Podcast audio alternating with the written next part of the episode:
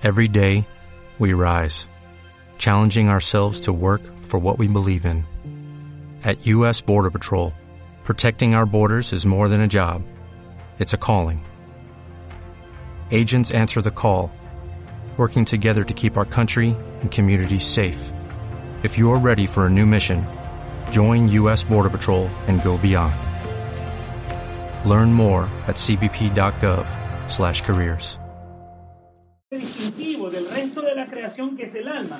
Pero dijimos que hay cualidades específicas que hacen que sea el alma, que es el libre albedrío, la libertad y la voluntad. También se habla de las emociones o la memoria, que es- viene siendo lo mismo. Pero son partes, cualidades que son esenciales en la vida del ser humano, que es el alma. Ese es el distintivo del resto de la creación. Entonces, los animales no tienen ese distintivo, tienen un alma, pero no el alma como la nuestra, porque no tienen libertad, no tienen voluntad, no tienen inteligencia, aunque aparentemente eh, hay algunas personas que le contradicen a uno, no, que mi perrito es muy inteligente, sí, pero la inteligencia que tiene tu perrito es limitada, no como la de nosotros los hombres. Entonces, ni tienen emociones, no tienen memoria, no tienen recuerdo. Al perrito tú le das una patada hoy, chilla, y a los dos segundos se le olvidó que tú les habías dado una patada. Ya no, no tienen ningún rencor contra ti. A muchos de nosotros deberíamos ser perritos, no, no tener rencor de lo que nos hacen diariamente. Pero ese es el distintivo del resto de la creación. Ellos no tienen el alma que nosotros sí tenemos, que eso viene, es un distintivo que viene directamente de parte de Dios. Y eso fue lo que estuvo compartiendo el, el hermano en las clases anteriores, no en la, en la anterior. En- luego, eh, Estamos en esta tercera parte del catecismo que habla, y a mí me encanta siempre el título, La vida en Cristo, porque este es el fin del hombre, vivir la vida en Cristo. Y el catecismo nos regala este, varios capítulos. Estamos en el capítulo de la, de la dignidad humana, la dignidad del ser humano. Y hemos estado hablando en algunos artículos que son esenciales, que el catecismo nos ha regalado y nos regala, para entender esta ra- gran realidad que, que hay en nosotros, en nuestra naturaleza humana, que muchas veces no la entendemos. Es un comportamiento que existe en nosotros, pero no lo entendemos. Y la iglesia, por medio del catecismo, nos los aclara, por lo menos nos trata de acercarnos cuál es esa realidad. Por eso decimos que el principio estuvimos hablando la dignidad del hombre. Por eso el hombre, eh, es importante reconocer cómo ha sido creado el hombre. Ha sido creado a imagen y semejanza de Dios. ¿Cuál es esa imagen de Dios? El alma. El distintivo es el alma. Eso es lo que nos hace semejante a Dios. Luego estuvimos hablando acerca de la bienaventuranza. ¿Se acuerdan de la bienaventuranza? Que el fin del hombre es vivir una vida bienaventurada. ¿Cuál es esa vida bienaventurada? Estamos hablando de esa vida totalmente feliz. Pero la verdadera felicidad está viviendo nosotros nuestra vida a nuestro modo, a, nuestro eh, a nuestro estilo de vida. No, eh, el catecismo nos habló claramente que la felicidad verdadera, ¿dónde está? En la vida en Cristo. Si nosotros nos acercamos a vivir una vida eh, eh, plena de la mano de Dios, vamos a alcanzar esa felicidad, esa vida bienaventuranza. Pero que esa vida bienaventuranza la vamos a vivir plenamente ¿a dónde? en el cielo cuando nos toque vivir en la presencia de Dios. Pero tenemos la oportunidad de empezar una vida bienaventurada aquí en la tierra. Claro que sí. Estamos en camino. Nuestro proceso, nuestro proceder, en nuestro caminar es precisamente buscando cómo vivir esta vida de bienaventuranza. Luego el hermano estuvo compartiendo que hay algo muy importante que hay que entender. La libertad del hombre. ¿Se acuerdan? Libertad y responsabilidad. Son dos palabras que van unidas, son inseparables. Porque el tema de hoy, precisamente, si no entendemos que nosotros fuimos creados con, ese, con esa cualidad distintiva de la libertad, no podemos entender esta parte de la moralidad. Si nosotros no entendemos de que fuimos creados libremente y por libertad, por eso yo he compartido en otras ocasiones que Dios no todo lo tiene, aunque digamos que sí Dios todo lo tiene. Dios no tiene un espíritu de esclavitud. Y eso fue lo que nos regaló a nosotros sus su criaturas predilectas, un espíritu de libertad. Por eso eh, el- el ser humano, al obtener, al vivir en ese espíritu de libertad, puede llevar a cabo la vida moral cristiana como, como, una, como un camino propuesto de parte de Dios, que ese es el estilo de vida, buscando siempre la verdad. Y vamos a ver más adelante que fue lo que compartió el hermano Marcos. Si van al número 1748, ¿qué dice el 1748? Es parte del resumen. Si quiere lo vamos a leer para que eh, nos acordemos de algunas cosas que se dieron con el hermano Marcos. Pero mira lo que dice el 1748. Para ser libres nos libertó Cristo. Fíjate que hay otra parte del Evangelio de, del Evangelio de Juan, del Evangelio de San Juan, que dice que la, eh, ¿cómo dice la parte de la Vivir en la verdad es vivir en la libertad. Eso lo, más o menos son las palabras que dice el evangelista Juan. Que la verdadera libertad está en encontrar la verdad. Seréis libres si viviste en la verdad. ¿Se acuerdan de esa expresión del evangelista de San Juan? Que Jesús dice que el que vive en la verdad, ese es verdaderamente libre. Y mire lo que dice Gálatas 5.1, San Pablo. Para ser libres nos libertó Jesucristo. ¿Qué significa esa libertad? Ese tipo de libertad. Porque hay personas que, que dicen, no, pues eh, yo soy libre. Y, y, tú le dices, ¿tú eres libre?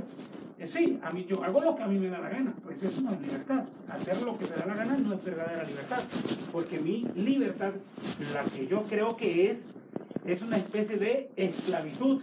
Y la esclavitud no es la verdadera libertad. ¿Por qué? Porque eres esclavo de tus pasiones, eres esclavo de tus vicios, eres esclavo de lo que a ti te da la gana. Y esa no es verdadera libertad. Por eso dice el catecismo, recoge de Gálatas 5.1 lo que dice San Pablo, para ser libres.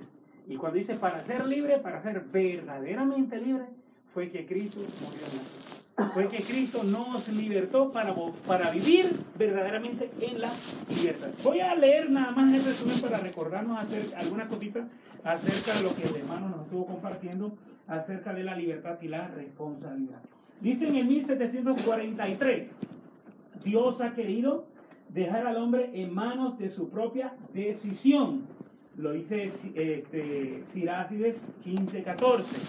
Dios ha querido dejar al hombre en manos de su propia decisión para que pueda adherirse libremente a su creador y llegar hacia la bienaventuranza, a la bienaventurada perfección. Qué bonito este número, porque si Dios eh, está en nosotros manipulándonos, pues cualquiera va a llegar a donde porque Él va a querer que llegue al que Él quiera que Él llegue a Él.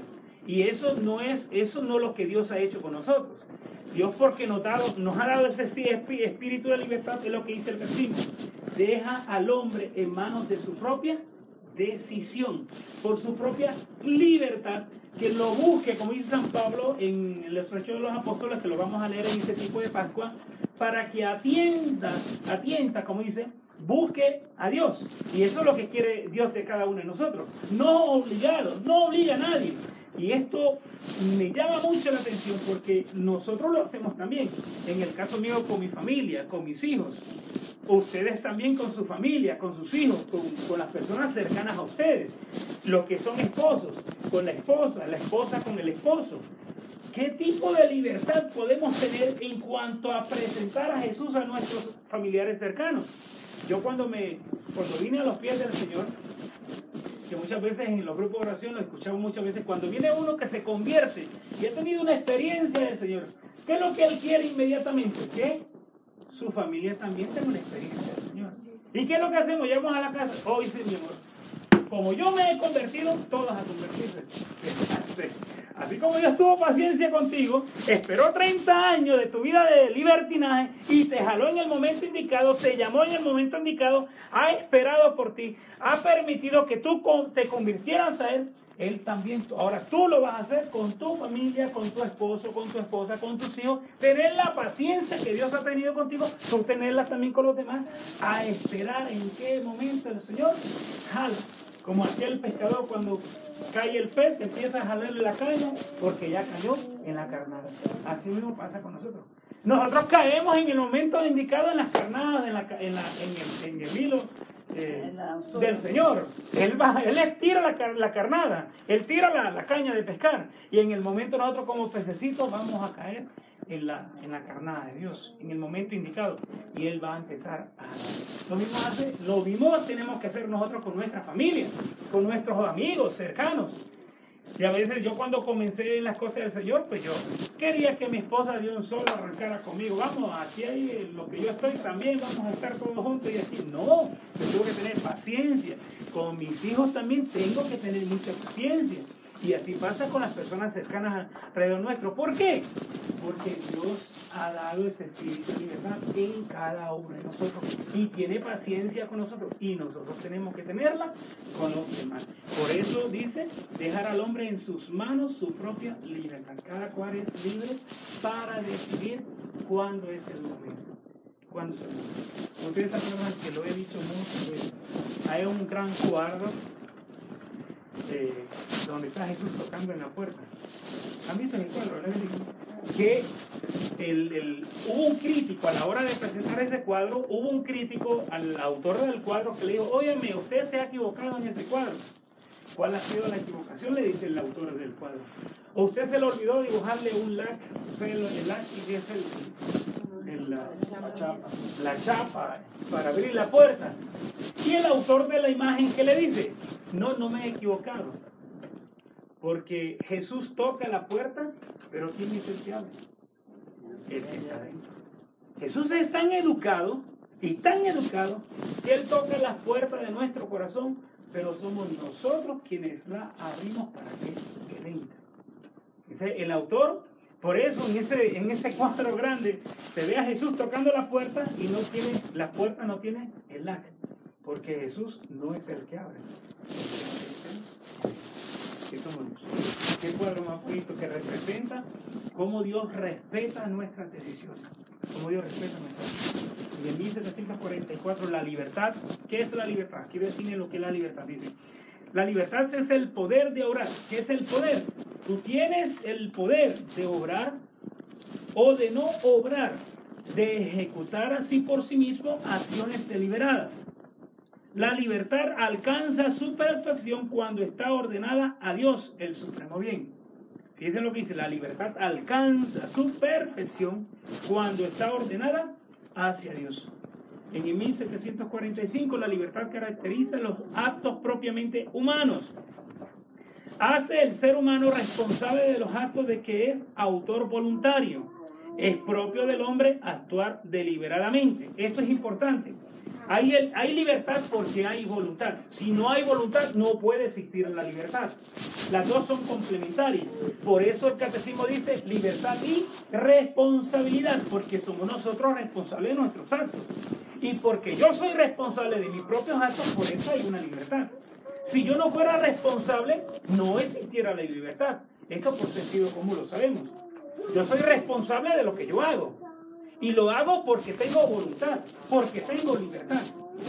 Dice en el 1746, la imputabilidad o la responsabilidad de una acción puede quedar disminuida o incluso anulada por la ignorancia, la violencia, el temor y otros factores psíquicos o sociales. Esto es importante, porque a veces, muchas veces actuamos porque estamos eh, siendo obligados. ¿Se acuerdan cuando hablamos sobre el sacramento del matrimonio? ¿Cuántas uh, preguntas existieron muchas veces acerca de lo que es la anulación del matrimonio? Hay anulación porque nunca hubo un matrimonio. ¿Y por qué no hubo matrimonio? Porque no hubo qué? Libertad. No hubo libertad en el sentido que hubo coacción de otra persona que obligó para que esa persona se, se, casara con la otra persona. Eso existe, claro que sí. Y por eso existe la nulidad del matrimonial en la iglesia. Existe el matrimonio, existe la anulidad. ¿Qué significa anulidad? Que la iglesia reconoce que nunca hubo matrimonio. Entonces, porque no hubo libertad completa y plena, por eso no hubo matrimonio. Y eso es lo que dice este, este, este número 1746, que es importante de que tanto la responsabilidad con la imputabilidad de una acción puede quedar disminuida, incluso anulada. ¿Por qué? Por la ignorancia, por la ignorancia, la violencia, el temor y otros factores psíquicos o sociales, que eso implican de que está coaccionada la libertad de la persona. En el 1747 dice, el derecho al ejercicio de la libertad es una exigencia inseparable de la dignidad del hombre. Es parte de nuestra naturaleza, el ejercicio de la libertad. Por eso nadie puede tocar la libertad de nadie. Es parte de nuestra dignidad como humano, como persona humana, es parte de nuestra naturaleza, especialmente en materia religiosa y moral. No, no me meto en política, ni tengo la intención de, de hacerlo, pero el gobierno pasado que tuvimos, una de nuestras preocupaciones era esa. Una de las cosas que quería hacer en nuestro, en nuestro país era implicarnos de que la libertad religiosa no tenía plena libertad. Como quien dice, inclusive íbamos a llegar, gracias a Dios no a llegar a los extremos, pero íbamos a llegar al extremo de que ustedes y yo no podíamos mencionar a Jesucristo a otra persona en la calle porque estábamos involucrando o estamos eh, cortando contra la libertad religiosa o expresión religiosa para con otra persona. Íbamos a llegar a ese extremo, gracias a Dios no llegamos. Eso significa cortar o, ¿cuál es la palabra? Hay otra palabra que dice coaccionar, significa como cortar, coaccionar contra la libertad religiosa o la expresión de la libertad religiosa. Todos tenemos derecho de expresar lo que sentimos. No importa que sea en la calle, no importa que sea otra persona. El mismo derecho que tengo yo lo tienes tú y lo tiene el musulmán, lo tiene el judío, lo tiene el budista, el hinduista y cualquier otra profesión de fe. Todos tenemos el derecho de expresar lo que sentimos, especialmente con respecto a nuestra fe, a nuestra religiosidad. ¿Y qué quería eh, la administración anterior?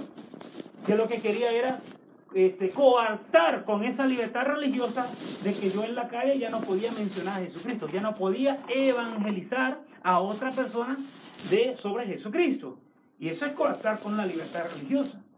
Miren, los tres, eh, las tres eh, partes esenciales que nosotros como cristianos católicos tenemos que tener en cuenta a la hora de fijarnos ante, en el caso de la política, ante un candidato, la iglesia se cansó de decirlo y siempre lo va a seguir diciendo. Si yo miro en un candidato que está en contra o está, mejor dicho, está a favor del aborto, ¿cuál es mi postura? Ustedes saben cuál es nuestra postura.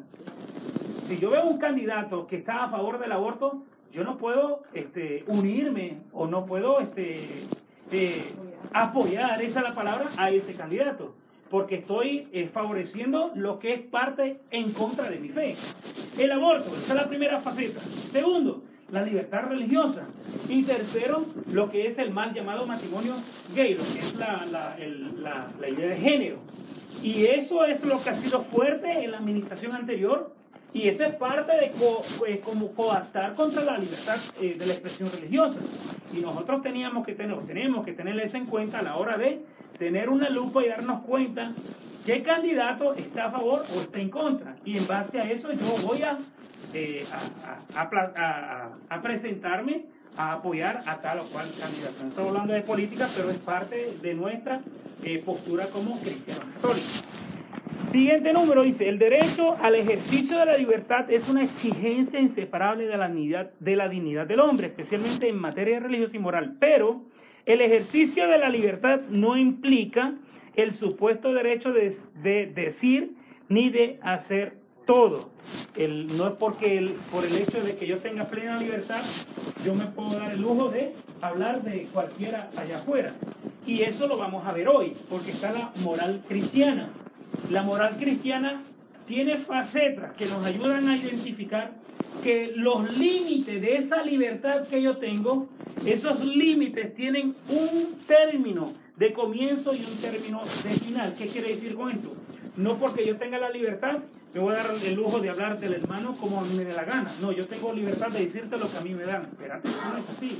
Tú tienes libertad, pero también hay otro derecho que es en favor del hermano. O sea, hay una libertad, pero esa libertad tiene límites. ¿Por qué tiene límites? Porque esa libertad puede romper con la dignidad de la otra persona. Por eso tiene que tener límites. Y eso es lo que vamos a ver ahorita con la moral cristiana. Vamos entonces a los siguientes números. Esto es bien importante y, qué gran bendición que el catecismo como lo se explaya en estos números porque esto nos ayuda a entender, nos ayuda a entender de que todo no es, claro que todo es por gracia, pero implica que la gracia viene involucrada con el acto del ser humano. Y esto es bien importante que lo entendamos, especialmente los que pertenecemos a los grupos de oración. porque todo se lo damos a la gracia. Pero resulta que el trabajo no es solo de la gracia, no solo del Espíritu Santo el que obra, también tenemos que obrar nosotros, que va unido, va en conjunto la gracia con la libre voluntad mía propia. Dice en los números 1749, estamos en el artículo 4, la moralidad, la moralidad, perdón, la moralidad de los actos humanos. Dice en 1749, la libertad hace del hombre un sujeto moral. Esto es importante. La libertad hace al hombre un sujeto moral. Y vamos entendiendo qué significa la palabra moral o moralidad.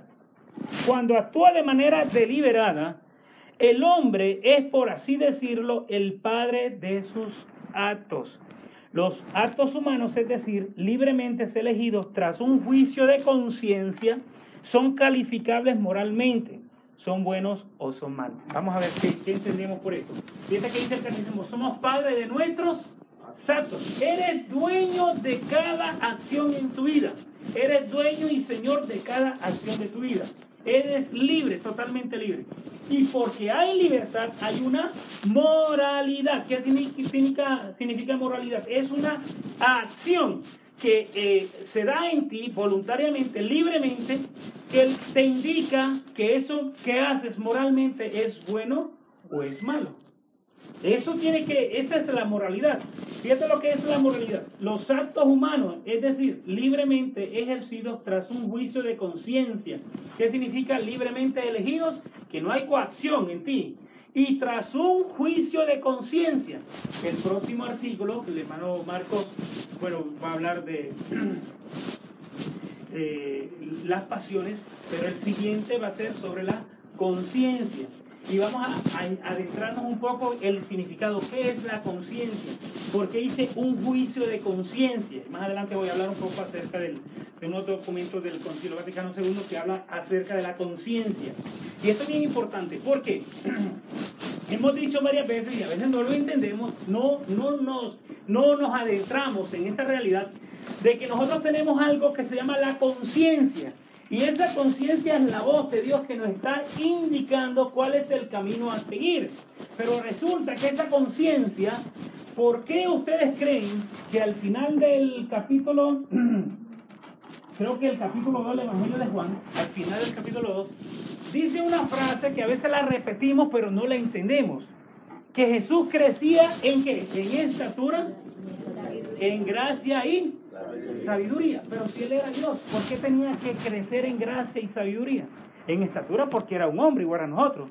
Pero él era Dios. ¿Por qué tenía que crecer en gracia y en sabiduría? Porque es parte de nuestra naturaleza formar nuestra conciencia. La conciencia es algo que Dios nos ha regalado, es un don de parte de Dios. Pero que esa conciencia hay que formarla, hay que educarla, para que educándola en medio de, las, ah, de los hábitos y las virtudes, nosotros vayamos creciendo en el discernimiento. A mí me cae, me encanta, si quiere busquémoslo para que lo leamos. Yo lo he leído muchas veces, pero no me canso de leerlo. Que es el libro de la carta a los Hebreos, capítulo 5, verso 6 en adelante. Busquémoslo. Carta a los Hebreos. Porque mire, lo que dice esta carta a los hebreos precisamente nos ayuda a entender por qué hay que formar nuestra conciencia. Hay que formar nuestra conciencia, porque la, conciencia, que es la voz de Dios, es la que nos indica cuál es la voluntad de Dios, cuál es el camino que Dios nos propone. Y a veces nos quedamos tan libres, no, el Señor me va a indicar, no, el Señor te va a indicar lo que ya tú crees, sabes y entiendes que debe de ser el camino. Eh, la carta a los Hebreos, capítulo 5. ¿Qué versión tiene usted, hermano? Latinoamericana. Ya, 5, 6, 6 en adelante. Y en otro lugar se dice, tú eres sacerdote para... Capítulo, carta a los Hebreos, capítulo 5. perdón. Capítulo, es verso 11. A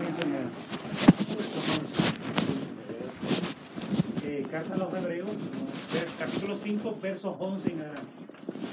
A propósito de esto, Tendríamos muchas cosas que decir, pero nos cuesta exponerlas, porque se han vuelto lentos para comprender.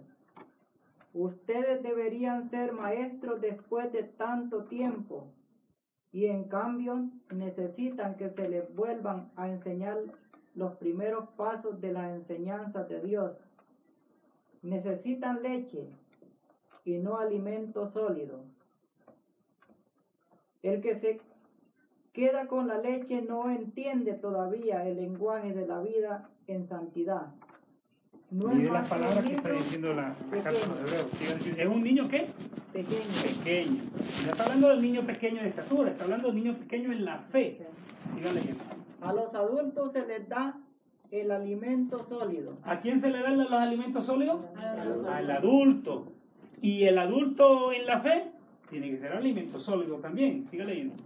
pues han adquirido la sensibilidad interior y son capaces de distinguir lo bueno y lo malo. Palabra de Dios. No es un invento de aquí el hermanito que está al frente. Es palabra de Dios lo que se acaba de leer. Fíjate lo que dice la carta a los hebreos. Estamos hablando que en la medida que nosotros formamos nuestra conciencia, es en esa misma medida vamos a tener el discernimiento dónde está el bien y dónde está el mal. Porque nos falta ese discernimiento de dónde está el bien y el mal. Es porque somos qué? Niños en la fe. ¿Y quién es el niño en la fe? El del alimento de la leche. ¿Y cuál es el alimento de la leche? Es el, el alimento básico. El cristiano que se queda con el alimento básico, el que no se forma, no forma su conciencia, ese se va a quedar solo con el pepito. Ese todavía es niño en la fe. Está, con- el, ¿Cómo le llama usted? ¿Chupete? ¿Qué le- Pacha, biberón, todo ese, ese, aunque sea un- una persona de 70 años, todavía tiene pacha en la boca. En el sentido de su vida espiritual. No crece. ¿Por qué no crece? Porque no tiene la capacidad de discernir dónde está lo bueno y dónde está lo malo. Ahora, ¿quién tiene esa capacidad de discernir dónde está lo bueno y dónde está lo malo? El que forma su conciencia. El que forma su conciencia, el que está discerniendo todo el tiempo dónde está la voluntad de Dios por medio de lo que la iglesia enseña, por medio de la palabra de Dios. Ahí nosotros reconocemos dónde está el discernimiento, dónde está lo bueno y dónde está lo malo. Y eso es parte fundamental en nuestra vida, en nuestro caminar en la fe. Si yo no tengo esto en cuenta, voy a ser un niño, aunque tenga 70 años, eh, eh, inmaduro en la fe. Voy a ser un niño inmaduro en la fe.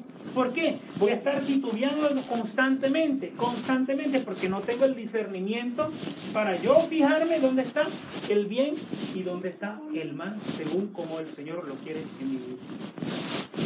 Dice, entonces, soy padre de mis actos. Los actos humanos, es decir, libremente elegidos tras un juicio de conciencia, por eso hablamos de juicio de conciencia, son calificables moralmente. La moral no la hago yo, la moral no la haces tú. ¿Qué significa la moral? Es el acto que me indica el camino al bien. Esa moral ya está propuesta por Dios. Ahora me toca discernir a mí por dónde está lo moralmente bueno y por dónde está lo moralmente malo. Y el catecismo ahora me da fuentes. ¿Qué significa fuente? Elementos para yo distinguir el camino de dónde está lo bueno y dónde está lo malo.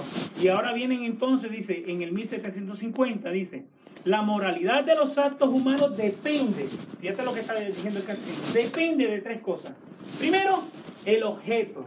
Segundo, el fin o la intención. Y tercero, la circunstancia. Vamos a ver qué significa cada uno de ellos.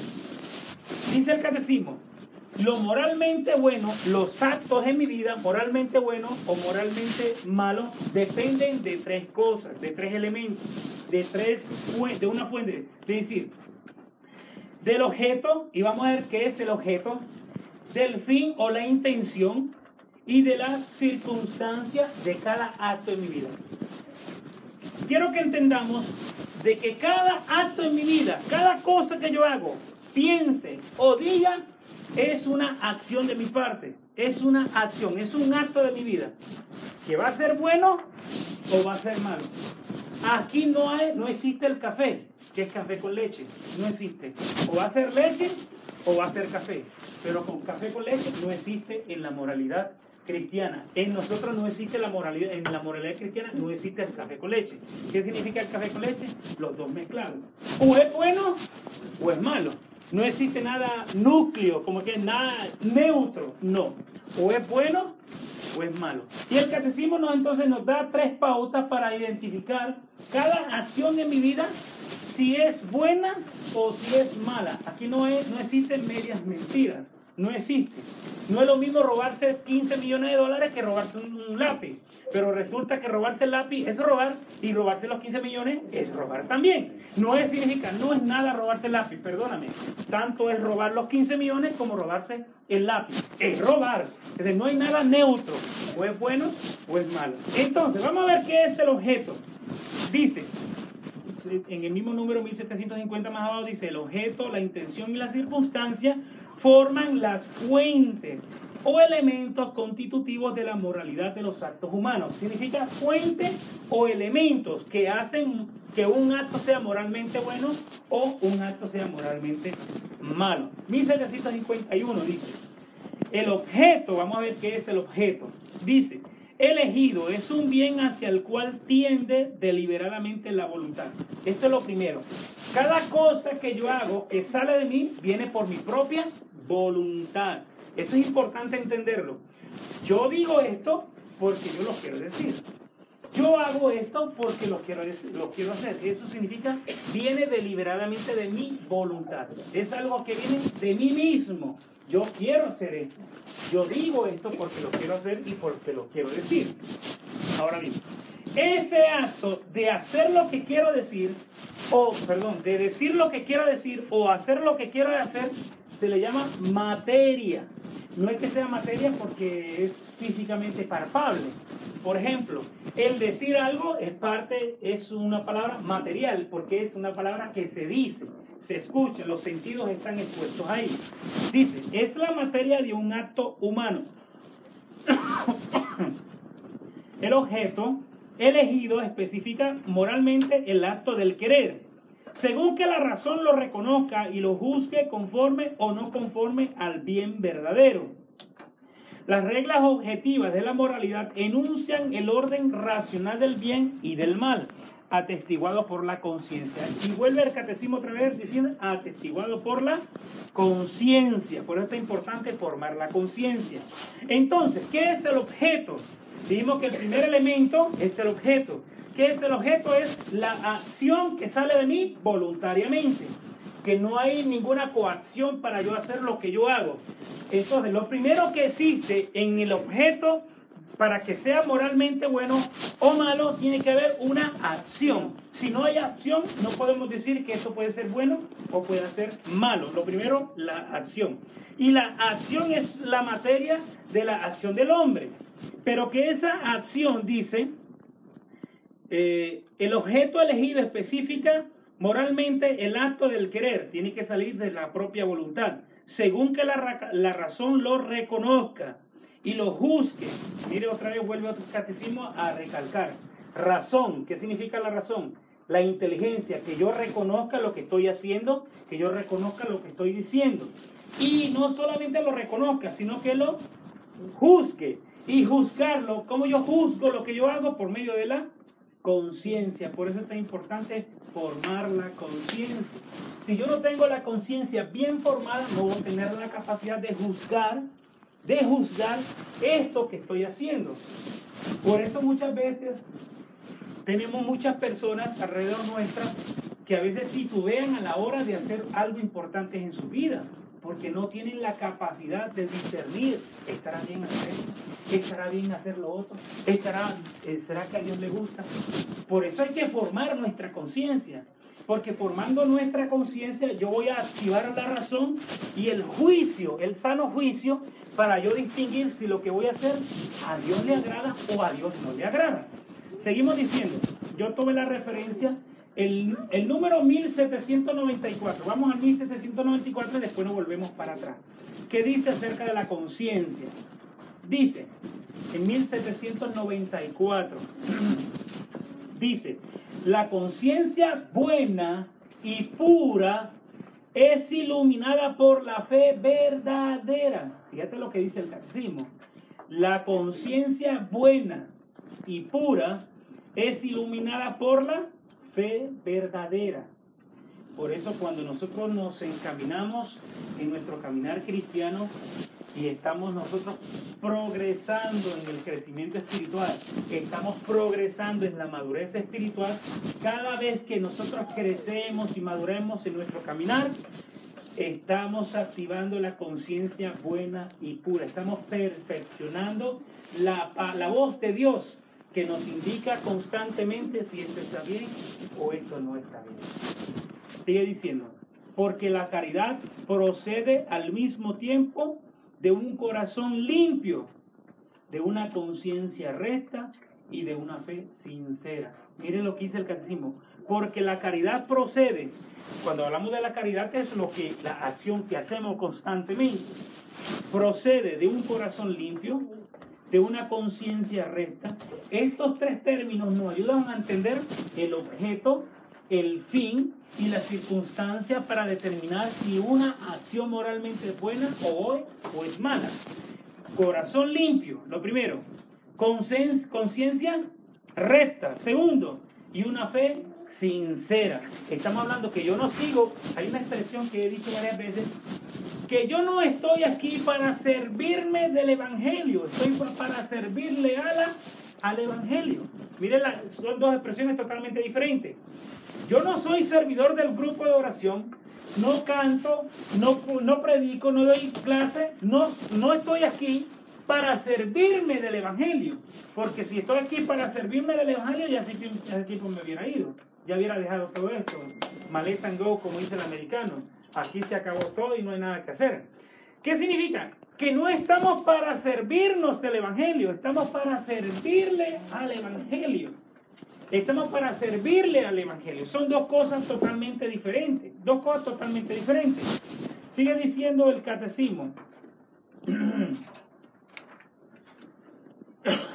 Yo tomé también de la Gaudium et Spes del Concilio Vaticano II. Y esto sí es bien importante, dice, cuanto mayor es el predominio de la conciencia recta, dice, cuanto mayor es el predominio de la conciencia recta, tanto más las personas y los grupos se apartan del arbitrio ciego y se esfuerzan por adaptarse a las normas objetivas de moralidad. Miren qué dice la Gaudium Spes, Concilio Vaticano II. Lo voy a leer otra vez. Cuanto mayor es el predominio de la conciencia recta, tanto más las personas, las personas y los grupos, los grupos se apartan del arbitrio. ¿Qué significa el arbitrio? Que cada cual nos hacemos jueces de nuestras propias acciones. Y aquí no se trata de que yo sea juez de mis propias acciones, porque si es así, ¿qué despelote fuera esto? En el grupo de oración, por ejemplo, los sábados, cada cual va a hacer lo que le da la gana.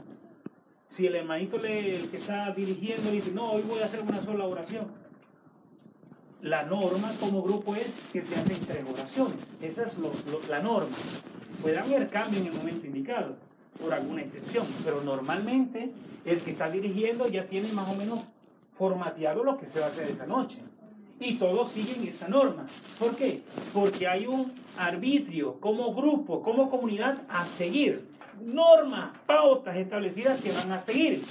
Pero ¿qué pasa? Dice, Cuanto mayor es el predominio de la conciencia recta, cuanto mayor esté formada mi conciencia, tanto más las personas y los grupos se apartan del arbitrio. ¿Qué significa? Nos apartamos del juicio personal de cada uno y, tendemos a someternos al juicio como grupo, al juicio como, como comunidad, como iglesia.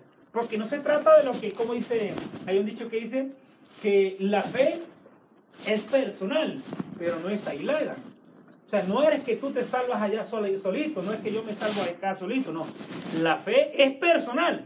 Tú eres el que te salva, pero resulta que no te salva solo. Te salva con los demás. Me salvo con ustedes, ustedes conmigo. O sea, la fe es personal, pero no es aislada. Y esto es lo que, eso es lo que dice el catecismo. Dice, entonces, Una vez que estamos formados rectamente en nuestra conciencia, nos apartamos de ese arbitrio. ¿Qué significa arbitrio este, ciego? ¿Qué significa que estamos hablando que ese, eh, ese relativismo, ¿qué significa relativismo? Que cada cual hace lo que le da la gana, lo que cree. Bueno, lo que tú crees bien, lo que yo creo también. Y cada cual va creyendo en lo que cada uno cree. Cada uno nos hacemos nuestro propio Dios a nuestras ideas, en nuestro propio Dios a nuestras ideas a nuestra forma de pensar. Y, entonces cuando nosotros formamos nuestra conciencia, ese, ese arbitrio ciego se va eliminando, se va acabando. Y se esfuerzan por adaptarse a las normas objetivas de la moralidad. Fíjate lo que dice, a las normas objetivas. Ya las normas están establecidas.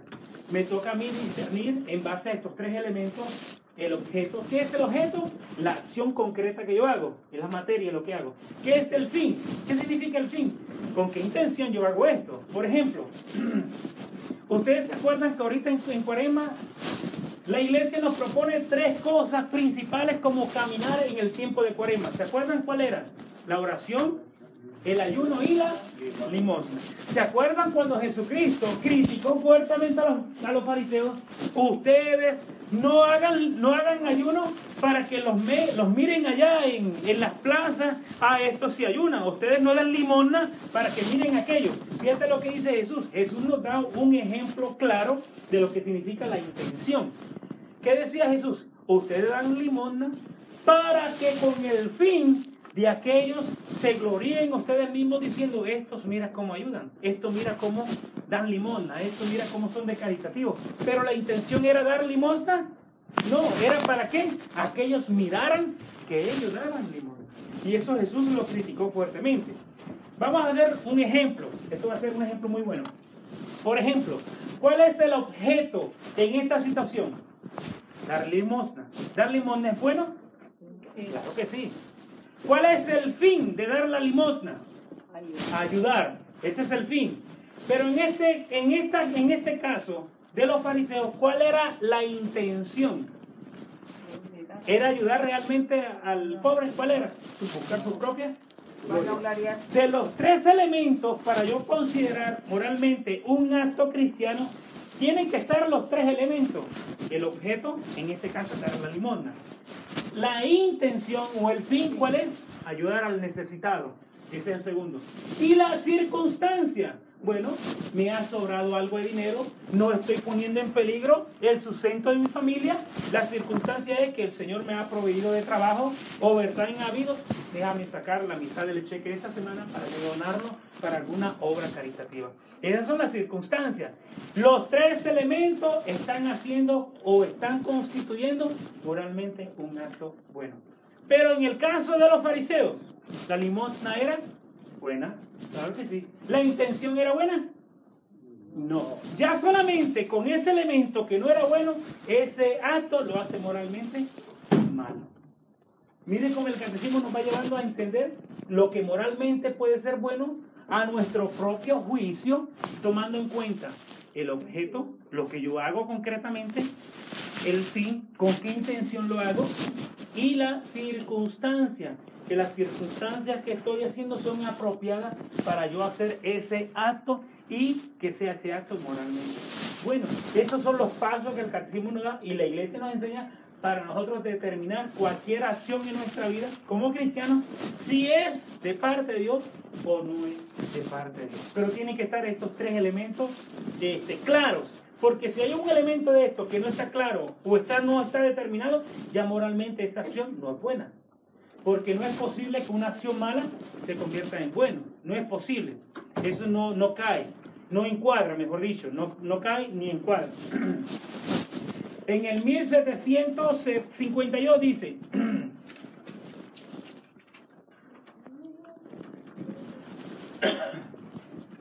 vamos a ver si lo leemos para no tener que venir el otro miércoles. Dice, frente al objeto, la intención, este es el segundo elemento, ya hablamos sobre el objeto, vamos a hablar de la intención, dice. Frente al objeto, la intención se sitúa del lado del sujeto que actúa La intención, por, por estar ligada a la fuente voluntaria de la acción determinada por el fin, es un elemento esencial en la calificación moral de la acción. Esto es importante, porque si yo, la intención que yo tengo, por ejemplo, un ejemplo eh, eh, sencillo podemos dar. Por ejemplo, yo puedo, este, robar es bueno o es malo? Malo. malo. Y si me robo un banco, ¿es bueno o es malo? malo? Y si yo digo que quiero ayudar a los pobres con el dinero que me voy a robar en el banco, también. La intención de ayudar a los pobres, ¿bueno o es malo? Bueno. Es bueno, pero ¿cuáles son las circunstancias? ¿Cuál es la intención? Robando el banco. De esa forma, pues yo no estoy haciendo ese acto moralmente bueno. No es bueno, es malo. Por eso dice el Catecismo de 1752 que va unido el objeto. ¿Qué es el objeto? Ayudar a una necesidad. En este caso, bueno, eh, hay una, eh, digamos que hay una familia necesitada y necesitan dinero para comer, para construir una casa o para lo que sea. Hay una necesidad que moralmente esta necesidad, ese objeto, esta acción es buena. Segundo, tiene que haber una buena intención. Si no hay una intención que va ligada a la acción, moralmente ese acto no es bueno. En este caso, yo quiero ayudar a una familia, pero para ayudar a la familia tengo que ir a robar un banco, pues la, intención de ayudar a esta familia no es buena. Eso me indica cuál es el camino, de que para que el acto moralmente sea bueno, tiene que estar la acción, tiene que estar la intención y tiene que estar la circunstancia. Seguimos leyendo el número, dice. El fin es el término primero de la intención y designa el objetivo buscado en la acción. La intención es un movimiento de la voluntad hacia un fin, por eso dijimos anteriormente. Dice, que, leímos anteriormente? Aquí no están. Por eso dijimos anteriormente, aquí está el, el número, dice, en el 1794. La conciencia buena y pura es iluminada por la fe verdadera, porque la caridad procede al mismo tiempo de que de un corazón limpio, de una conciencia pura, recta y de una fe sincera. Y, por, y después dice en 1752, el fin es el término primero de la intención y designa el objetivo buscado en la acción. La intención es un movimiento de la voluntad hacia un fin. Mira al término del obrar apunta al bien esperado de la acción emprendida. No se limita a la dirección de cada una de nuestras acciones tomadas aisladamente, sino que puede también ordenar varias acciones hacia un mismo objetivo. Puede orientar toda la vida hacia el fin último. Por ejemplo, un servicio que se hace a alguien tiene por fin ayudar al prójimo, pero puede estar inspirado al mismo tiempo por el amor de Dios, como fin último de, la, de nuestras de todas nuestras acciones. Una misma acción puede también estar inspirada por varias intenciones como hacer un servicio para obtener un favor o para satisfacer la vanidad. Y esto es importante, porque yo quiero ayudar a una familia que está necesitada por X razón. Lo que a mí me tiene que llevar a ayudar a esa familia es el amor de Dios. Esa es la intención. Para que sea moralmente ese acto de ayudar a esa familia, el acto es ayudar a la familia. La intención es, lo hago por el amor de Dios. Esa es la intención. Pero luego, mire lo que dice el catecismo. Pero, si yo en vez de hacerlo por el amor de Dios, lo hago para obtener un favor, o lo hago por satisfacer la vanidad, ya ese, ese acto moralmente es bueno. Ya automáticamente, por ser la intención equivocada, ya la acción no tiene, no tiene, no tiene fuerza. Por eso el catecismo nos regala que estos tres elementos tienen que estar eh, definidos en la acción.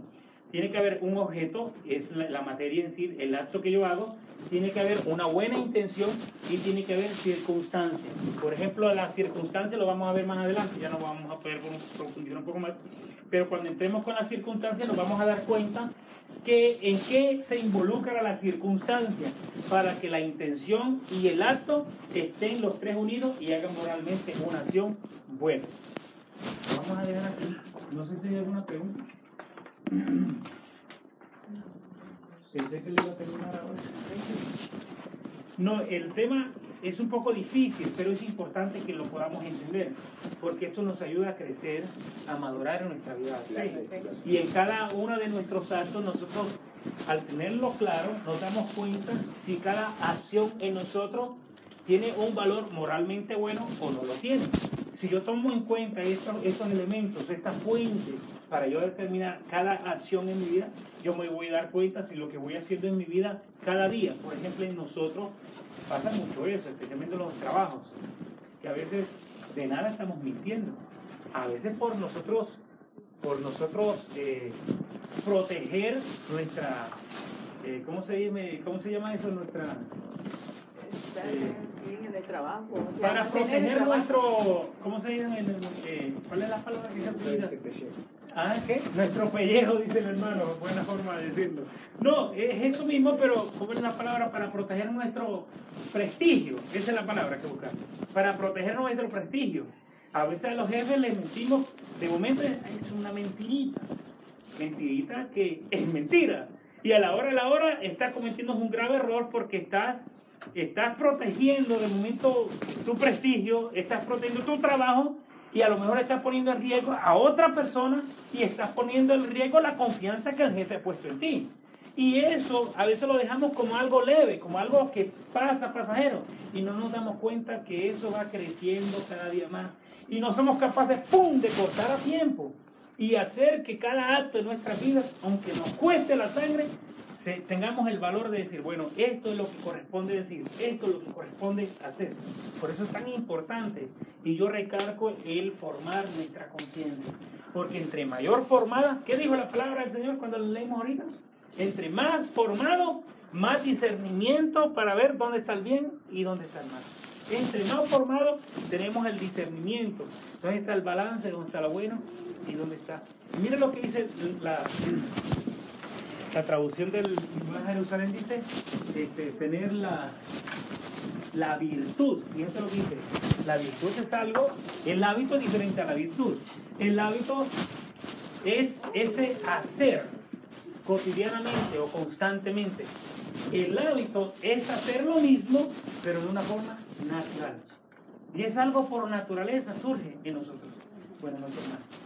Eh, fíjate que qué diferencia. El hábito es algo que con esfuerzo lo tengo que hacer. La virtud sale por naturaleza. Es lo mismo, pero tiene dos facetas. El hábito me toca hacerlo. La virtud sale por naturaleza. Ese mismo hecho, por ejemplo, hay personas que acostumbran a decir la verdad. Y la persona que no está acostumbrada a decir la verdad, al principio no es una virtud, es un hábito cuesta decir la verdad. Pero una vez que hace de ese hábito una virtud, por naturaleza, dice verdad. Mire que dos cosas tan diferentes. Y en base a esa propuesta nosotros vamos haciendo un camino de madurez en nuestro caminar en la vida de fe. Y si no lo hacemos así, ¿qué va a pasar? Eso lo dice el catecismo, lo vamos a hablar más adelante. El acto moralmente bueno o malo tiene consecuencias. El acto moralmente bueno tiene buenas consecuencias y el acto moralmente malo tiene malas consecuencias. Yo he dicho muchas veces, y no me canso de decirlo, que el palo de naranja, ¿qué da? Naranja. Pero a veces pretendemos que el palo de naranja de uva, y eso es imposible. Y el palo de naranja da este, de manzanada, manzana, no va a dar guineo. ¿Qué pasa? Nosotros queremos, con lo que nosotros sembramos, que a veces son muchas veces cosas malas, queremos cosechar cosas. Y de las cosas malas. ¿No te encantaría tener 100 dólares extra en tu bolsillo? Haz que un experto bilingüe de TurboTax declare tus impuestos para el 31 de marzo y obtén 100 dólares de vuelta al instante.